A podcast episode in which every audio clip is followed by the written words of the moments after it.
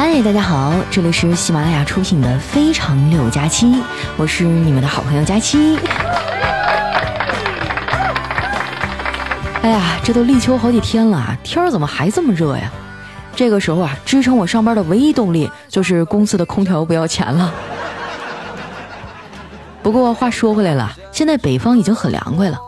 前几天啊，我去北京出差，穿短袖都有点冷了。这好像是疫情之后啊，我第一次去北京，感觉北京的出租车司机啊都没有以前健谈了。还记得前几年啊过来出差，那司机大哥啊能从你上车一直唠到目的地，可能是口罩限制了发挥吧，毕竟话太密了会有点缺氧。这一路上没人跟我聊天啊，我就自己玩了会儿手机。我发现啊，现在的微博热搜我都已经看不懂了，这都谁跟谁呀？感觉这些人名啊都特别陌生。刷了好半天，一个认识的都没有。我和丸子吐槽这个事儿啊，丸子说：“佳琪姐，你知道吗？年纪变大的一个标志，就是塌房上热搜的艺人，你都已经不认识了。”真是扎心啊！不瞒你们说啊，我当年也是八卦组的核心成员，天天盯着微博热搜。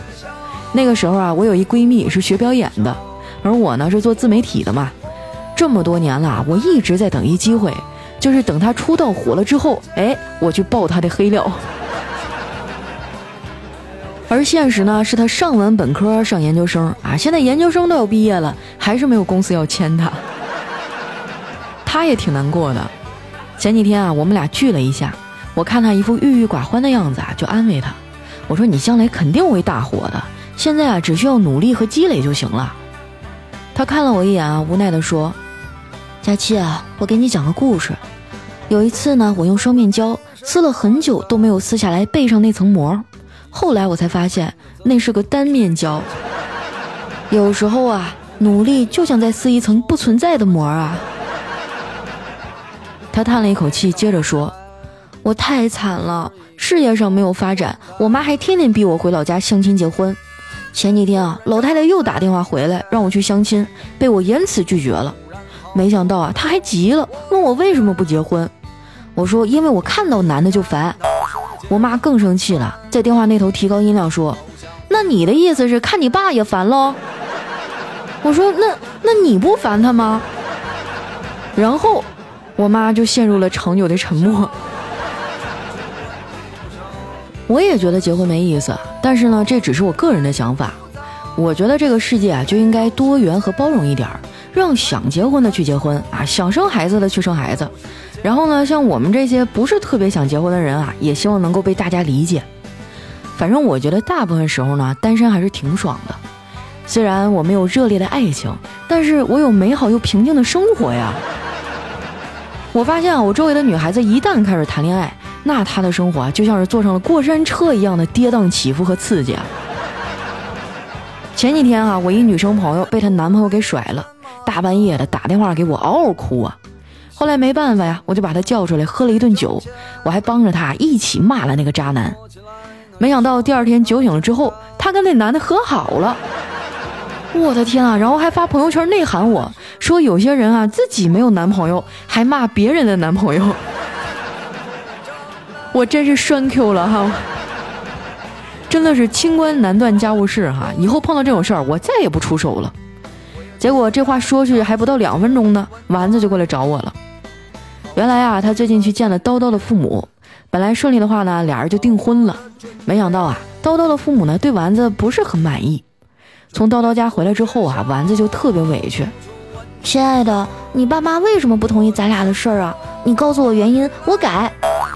叨叨说：“你看啊，咱们俩走同样的路，我的微信运动显示是三千五百七十二步。”而你的是五千多步，丸子觉得自己被嫌弃了，在我这一通哭啊。叨叨知道以后呢，赶紧过来把他接走了。听说后来啊，因为叨叨的坚持，他爸妈也妥协了，接受了丸子啊是他们未来儿媳妇的设定。也不知道丸子啥时候结婚啊？结婚了会不会立马要小孩？我对婚姻是没什么兴趣啊，但是教育小孩那可太有意思了。虽然我没孩子啊，但是我哥家里俩熊孩子，我没事就帮忙带一带。昨天我哥呀晚上加班，让我去接小侄子放学。我去的时候呢，门口已经有很多人了，然后呢，就看见一波又一波的小朋友啊往门外涌了过来。他们出来以后呢，都十分急切地找自己的家人，唯独我们家那位和一个小女孩啊，不紧不慢地往外走。我见到之后啊，就把她拉过来教育她：“你看别人家的小朋友一放学就往外冲，哪像你慢慢悠悠的跟在别人身后晃。平时不是挺着急的吗？这怎么突然就变磨蹭了？”这时候啊，小辉淡淡的回答说：“姑姑，你单身是有原因的。”嘿，这熊孩子懂得也太多了吧？我感觉他长大了肯定是个海王。现在回想起来啊，小辉好像从小就特别懂女人的心理。他三岁那会儿啊，我哥呢想要分床睡，但是他不肯呢，总吵着哈要和我哥哥嫂子一块儿睡。有一天啊，我哥应酬喝酒啊，喝到后半夜才回家，我嫂子就跟小侄子说。儿子，你看你爸爸多可怜啊！工作到半夜那么辛苦，还不能挨着自己的媳妇儿睡。谁知道这小家伙委屈巴巴地说：“妈妈，明明是我更可怜呀，我连媳妇儿都没有。”这孩子啊，真的是人小鬼大啊，情商特别高。从上幼儿园开始啊，就有很多的小女孩喜欢跟他玩儿。不过不管怎么说呀，他依旧还是个孩子，也会干很多蠢萌蠢萌的事儿。我记得有一次啊，他从幼儿园回来，非要扮演老师给我们上课，结果自己说着说着，突然捂着肚子说：“同学们，老师有尿，先去尿尿。”结果还没走出去多远呢，他就尿裤子了。我嫂子赶紧过去给他换，谁知道啊，他居然说：“这位同学，请你回去坐好，我们还没有下课，老师尿裤子可以自己换。”现在这孩子长大了，老想做大人做的事儿。昨天我爸吃饭的时候啊，喝了两杯酒，他在旁边盯着看了半天，自己还想趁大人不注意啊，偷着喝一口。结果呢，被我爸给发现了。小慧儿还有点尴尬，但还是装作无辜的说：“爷爷，为什么小孩子不能喝酒啊？”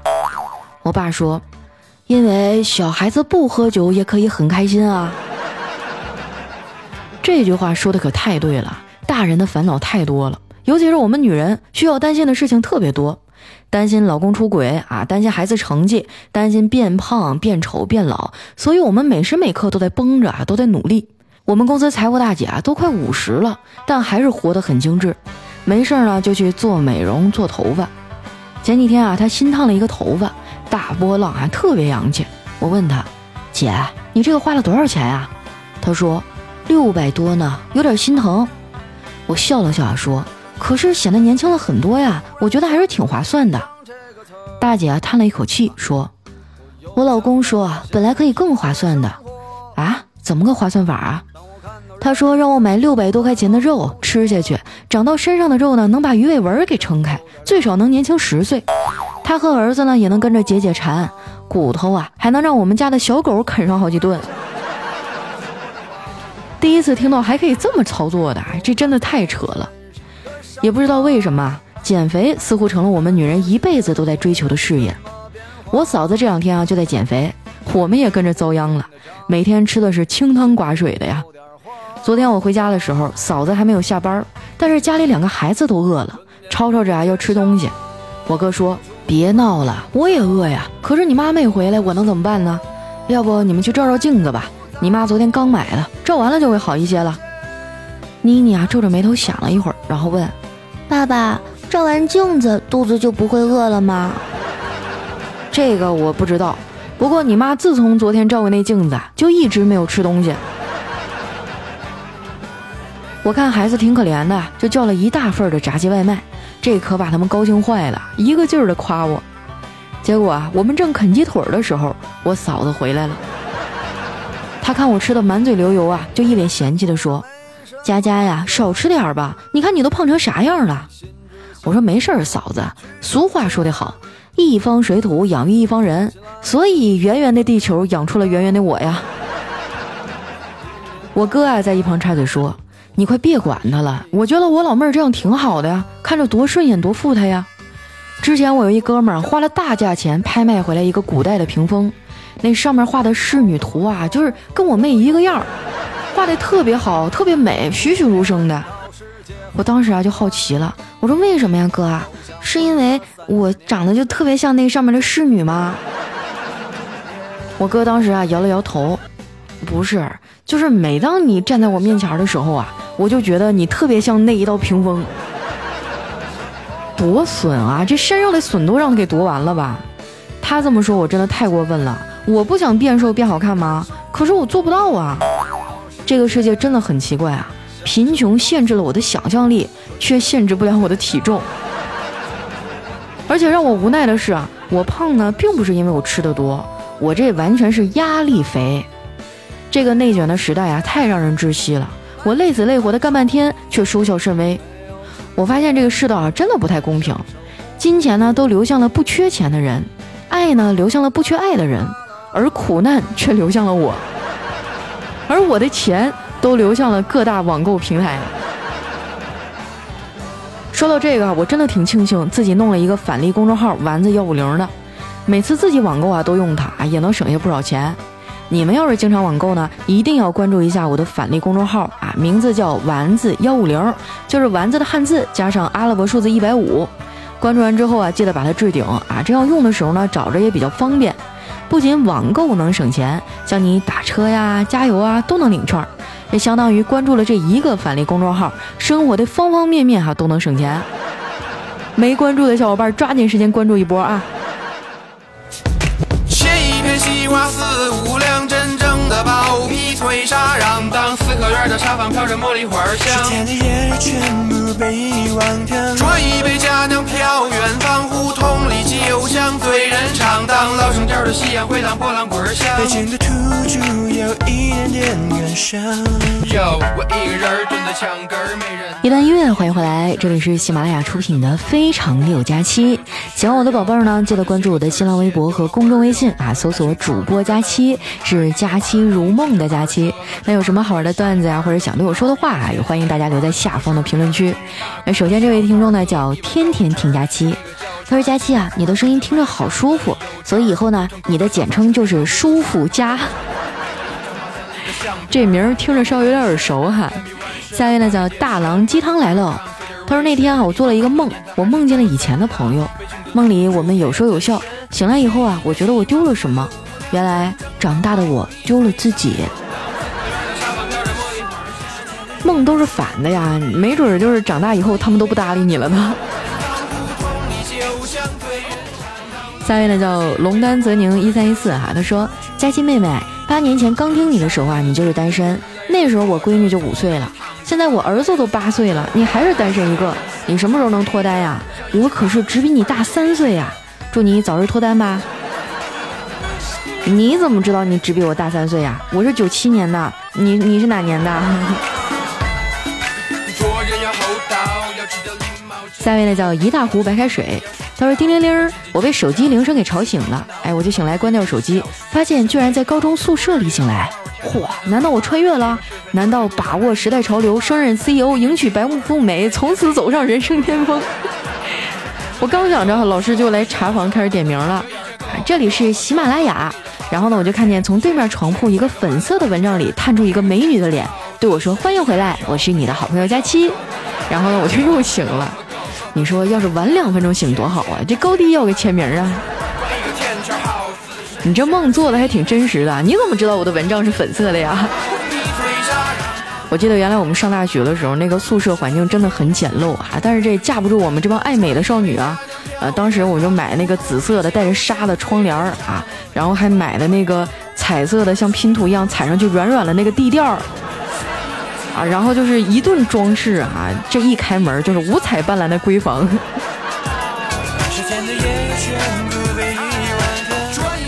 下一位呢叫孟佳晨曦，他说提高睡眠质量的方法就是睡前喝牛奶、枣仁、麦片类的食疗方法，增加睡眠质量。最重要的是呢，一定要听佳期的节目。哎，那太难了，就是我睡觉在听我自己的节目，多少是有点不合适吧？你们有没有什么别的特别好的节目呀？就是，尤其是那种声音很迷人的哈，你没有女朋友的那种男主播的节目，多给我推一推啊！下一位呢叫月夜，他说宿舍有一哥们儿哈，人挺帅，就是有点胖。前些天啊，他为了追求心爱的妹子啊，决定学吉他，和宿舍的人发誓啊，说学不会妹子喜欢的谱子就不吃晚饭。下午呢，就听说他和妹子啊幸福的在一起了。回宿舍以后呢，室友们就一块问他说，追上妹子是不是因为学会吉他了？这哥们淡定的说，不是，是因为饿瘦了。尼玛，这声东击西啊！下一位呢叫浩浩哈，他说昨天一同学和我说，昨晚呢在网吧上网，突然旁边一小伙呢叫我借个火机，我转过头去啊和他说了一句我认识你吗？结果那小伙啊塞了几十块钱就跑了，我正纳闷儿啊追了出去还钱给他，谁知啊在门口就听见那小伙跟他朋友说，妈的，刚刚那个人说他认识我妈。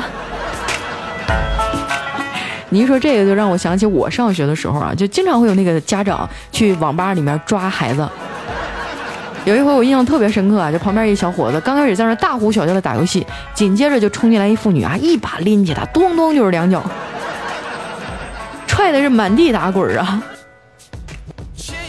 下一位呢叫美好的夏天，他说有的家长就是麻烦，每次考差了总喜欢问你，你来好好分析一下为什么考差了。你分析了呢，就说别给我找借口啊，没考好就是没考好。你要不分析呢，又说活该你考不好，自己考差的原因都不知道。爸，你能干干脆脆的打我一顿行吗？下一位呢叫红色警戒，他说有一病人啊，第一次去看医生，呃，你来找我之前有没有向别人咨询过你的病情啊？呃，只问了街角药店的老板。哎，这医生呢讨厌非专业人士的医疗建议啊，就毫不掩饰的说，那个傻瓜给你出了什么怪主意啊？他他让我过来找你啊。拍着一张马三立的相片儿说到这个哈，大家平时要觉得身体不舒服呢，一定要去医院检查啊，千万不要去百度啊，各种的搜哈。我跟你说啊，本来没什么毛病，看完以后吓都吓出病来了。本来可能就只是手指甲疼啊，看完以后墓地都帮你选好了。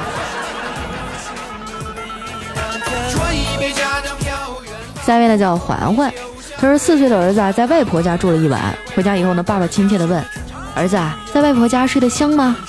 儿子想了半天啊摇摇头，嗯，我睡着了，没闻到。中国文字博大精深哈，来看一下我们的下一位叫佳期的虞美人，他说英语考试结束以后啊，老师进行试卷讲评，他说我告诉过你们啊，选择题不会做的也得蒙一个答案，不能空着。这一点呢，李玲做的不错。听力二十道题，她虽然没有听懂啊，但是都选了第一项。老师停顿了一会儿呢，又说：“但是以后啊，看仔细了再蒙。这次的听力题呢，只有 A、B、C 三个选项啊。”你这蒙的有点太不走心了哈。我记得我们上学时候都有口诀啊，什么三短一长选最长啊，三长一短选最短，然后什么什么都选 C 来着，忘了。蒙啊，其实也是一技术活。下面呢叫佳期，你是我的云彩。说有一天上班哈，小丽就在电脑上浏览新闻，突然说道：“现在的女人脸皮真厚，为了争抢座位啊，居然坐在老大爷的腿上。”大林子撇撇嘴说：“可不是咋的，连起码的公德心都没有。”小丽啊歪过头说：“如果你碰到这种情况，你怎么办呀？”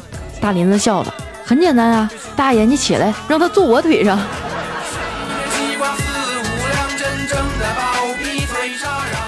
下位小伙伴呢叫忍者无敌，他说你有没有那种感觉啊？一进超市呢，看见各种各样的商品，本来不想买的，但是逛着逛着就选了几样。有是有，你还是得跟我来一趟保安室啊！这保安大哥拿着警棍对我说。下位呢叫蓝色多瑙河啊，他说昨晚吃宵夜的时候缺氧晕过去了，立刻打幺二零送医院。医生检查完之后啊说，七夕到了。你应该是缺了爱的供养，不知道大家前段时间七夕怎么过的？实不相瞒，老多人约我了，但是为了工作我没有出去。下面呢叫峰峰啊，他说女人天生有四把刀，你知道是哪四把刀吗？啊，就是刀逼刀，刀逼刀。下面呢叫独家追妻，他说有一天啊，俩农民在那聊天啊，农民 A 说了，喂，你蹲在地头干嘛呢？那 B 说：“嘘，我们家地里有贼在偷苞米，那你还躲在这干嘛呀？我等他掰完，好往家里拉。”真的是这个魔高一尺，道高一丈啊！下一位呢叫诡计多端，他说有一小伙暗恋一女生，他的一哥们儿告诉他说，女生在月经的时候呢，表白最容易被接受。于是那男生啊，天天请小姑娘吃冷饮，等到有一天啊，他不吃了，哎，就掐着点去表白了。那也不一定能成啊，虽然说那几天比较脆弱，但是也同样比较暴躁啊。反正就是不成功变成人了呗。下一位呢叫五娘，她说同事的脸上有两道疤，我们都很好奇怎么来的呀，她死活不说。有一次五一放假啊，集体去他们家玩，突然想起这事儿呢，就问他妈。阿姨是这样讲的啊，有一天啊，那小崽子喝酒回来，搂着狗在那说：“哥们儿，你这毛衣不错呀，脱下来让我穿穿。”一边讲一边动手撕啊，然后狗急眼了。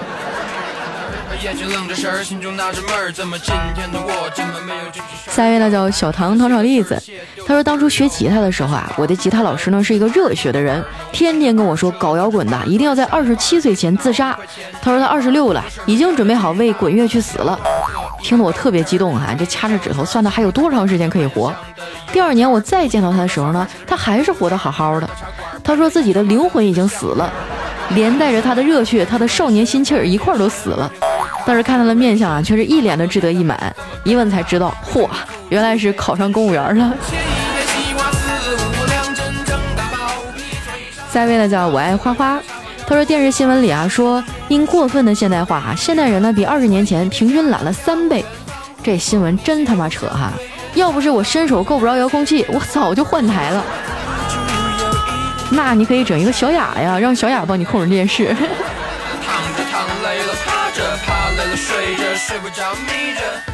下一位呢叫这世界有很多人，他说一条鱼啊向前方游去啊，众鱼纷纷阻挡，危险，千万不要向那儿游。为什么危险呢？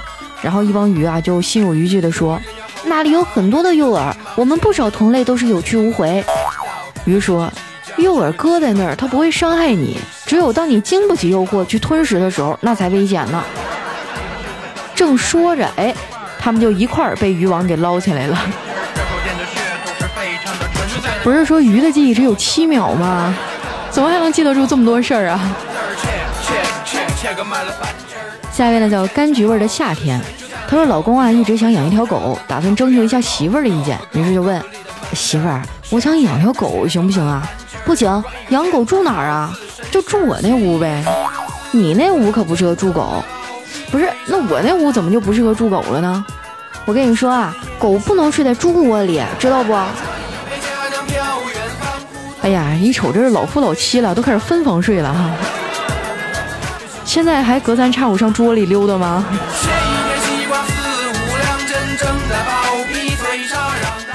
三位呢叫佳期的陆墨，他说刚去加油啊，遇到一个推销矿泉水的姑娘，五块钱一瓶，让我买一箱。我说不买。姑娘楚楚可怜的说。你开那么好的车，买一箱吧，我都站这半天了。姑娘的话犹如万把利剑穿透我心呐，不禁让人勾起无数的回忆。想当年啊，我也做过暑假工，心痛啊。于是呢，我就打开后备箱，拿出了一个折叠椅，说：“十块钱一个，你买一个坐着卖吧。”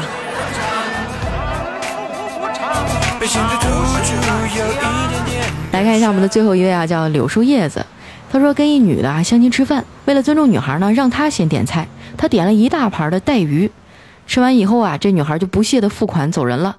第二天啊，我纳闷的跟那中间人通电话，中间人啊向我转述了女孩的话，那是相当的不行了，吃个带鱼吐刺儿吐的乱七八糟，舌头太不灵活了。算了算了，这破路都能开车，放我下来。好了，那今天留言就先分享到这儿哈。喜欢我的宝贝儿呢，记得关注我的新浪微博和公众微信，搜索主播佳期，是佳期如梦的佳期。有什么好玩的段子或者想对我说的话，记得留在我们下方的留言区。那今天的节目就先到这儿啦，我们下期节目再见。